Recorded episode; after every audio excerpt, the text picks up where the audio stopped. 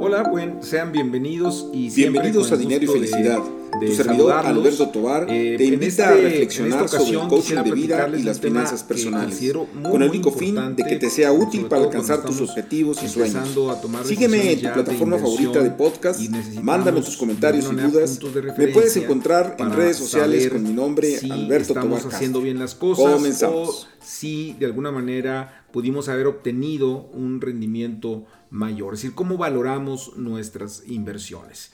Y, bueno, adelanto decir que con este tema, este, pues me retiro de vacaciones unos días y pues nos veríamos la de esta semana que, que, viene hasta la siguiente con un nuevo, una nueva transmisión de este podcast que busca, eh, por supuesto, apoyarlos en sus tomas de decisiones, eh, ya sea financieras o de vida, con el tema del coaching y espero que obviamente todo lo que comentemos aquí pues sea de mucha utilidad para, todos ustedes.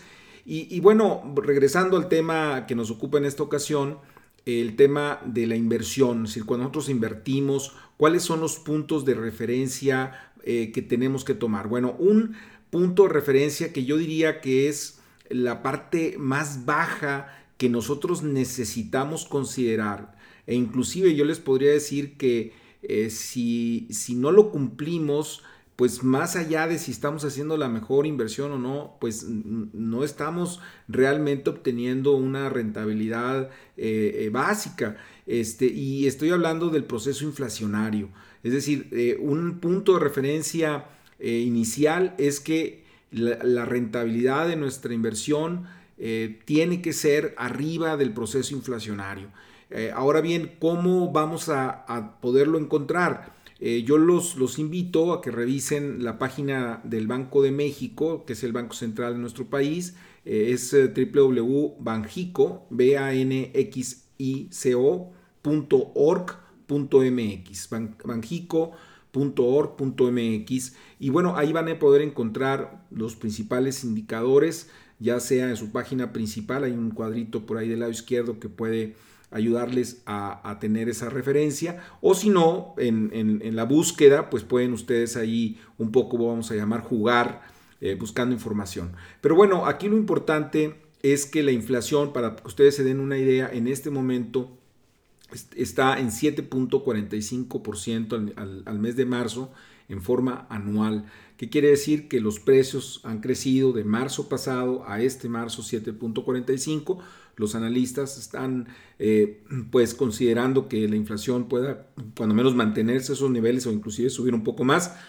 Sabemos que la guerra de, Rusia, Ucrania y, bueno, todo el tema todavía del rezago de las, del tema de la pandemia nos ha generado pues un aumento de los precios, sobre todo por parte de las rigideces de la oferta, eh, falta de abasto básicamente, y eso nos ha elevado los precios.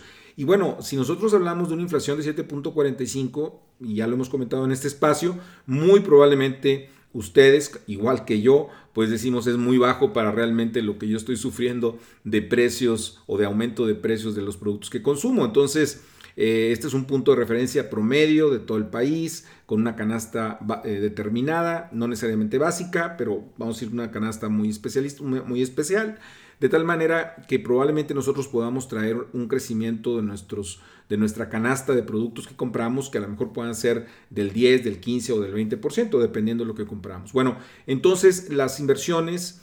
Eh, pues deberían de estar vamos, eh, arriba de ese porcentaje. ¿no?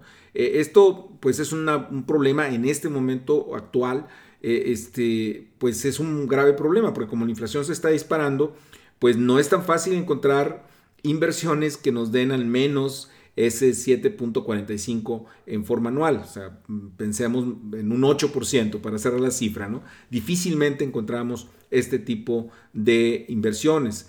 Eh, entonces, ese es un punto importante porque eso es finalmente lo que nosotros queremos cuando invertimos, al menos, al menos, recuperar el aumento de los precios, es decir, que nuestro patrimonio conserve su capacidad de compra, que si yo iba a comprar este, un, producto en, el, hace un año, que pase el año y que ese producto lo pueda volver a comprar con al menos con lo que yo estoy eh, pues ahorrando. Este, y bueno, ese es un punto de referencia muy importante que ustedes tienen que tomar en cuenta para analizar sus inversiones. El otro punto de referencia importante lo dan ya los mercados, particularmente en el mercado de dinero y depósitos bancarios. La tasa de referencia que, es eh, pues, eh, usada en forma generalizada es la tasa de CETES a 28 días en su emisión primaria, que eso también ustedes lo pueden encontrar en esta página del Banco de México. Eh, y los CETES pues son los certificados de la Tesorería de la Federación, es un instrumento de deuda del gobierno federal, se considera un instrumento con, un, eh, un nivel de riesgo mínimo.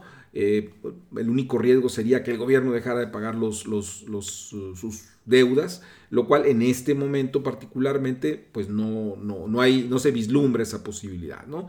Entonces, CETES de 28 días en su emisión primaria es lo que se llama una tasa de referencia.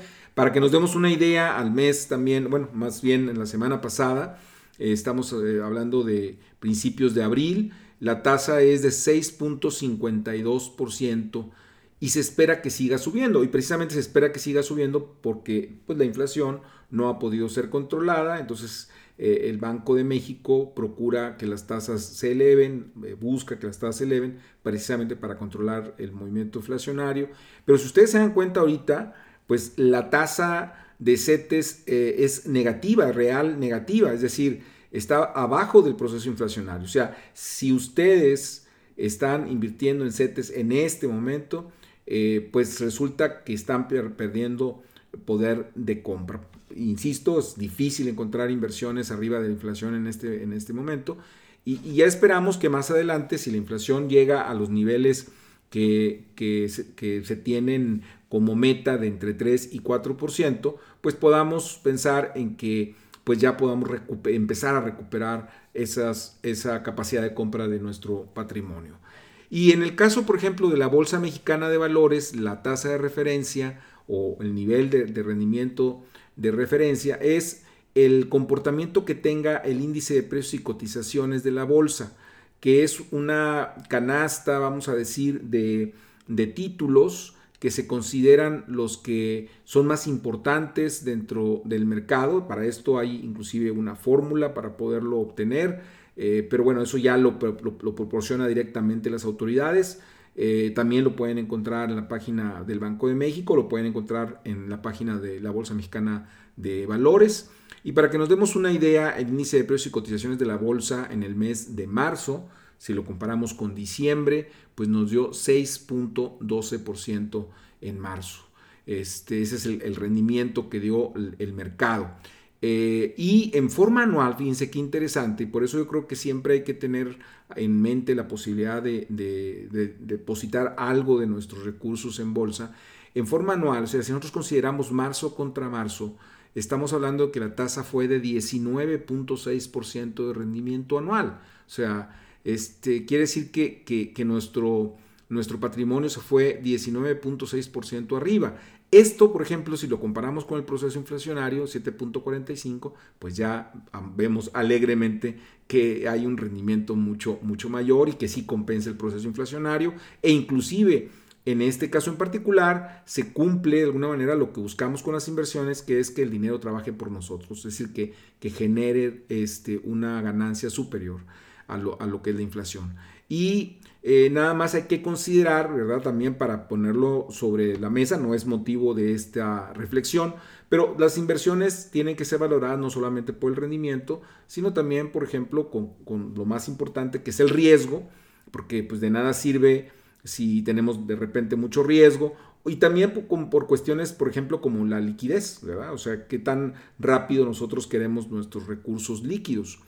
Eh, pues bien, esos, esas son referencias obligadas. Esto nos puede ayudar también para valorar otro tipo de inversiones, como podrían ser, por ejemplo, los bienes raíces. Entonces, si nosotros sabemos que la inflación está en 7.45%, pues podemos valorar eh, y, las tasas están en 6.52, casi 7%, y la bolsa está dando alrededor del, del 19.6% anual. Bueno, pues la pregunta es, ¿cuánto están creciendo nuestro patrimonio con un bien raíz. Y aquí, pues por ejemplo, sería en ese caso en particular la rentabilidad en términos de la plusvalía del bien raíz, ya sea departamento, casa, terreno, oficina, bodega, lo que sea, o sea, cuánto el precio en el mercado se está revalorando y también, eh, pues si se está rentando ese bien raíz, bueno, pues es parte también de las, de, las ganancias, vamos a decir, ¿no? Obviamente quitando todo lo que sea mantenimiento. O sea, hay que echarle un poquito más de cálculo, pero bueno, estos, estos, estas tasas son básicas para poder entender que, cómo vamos con nuestras inversiones. Muy fácil tenerlas eh, obtenerlas a través de estas, estas páginas que les comentaba hace unos momentos.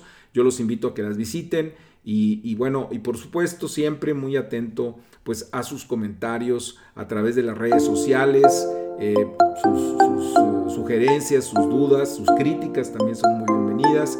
Eh, y, particularmente en Instagram, arroba atoar.castro. Pásenla bien y nos vemos pronto por este, nos oímos, perdón, pronto por este canal. Pásenla bien.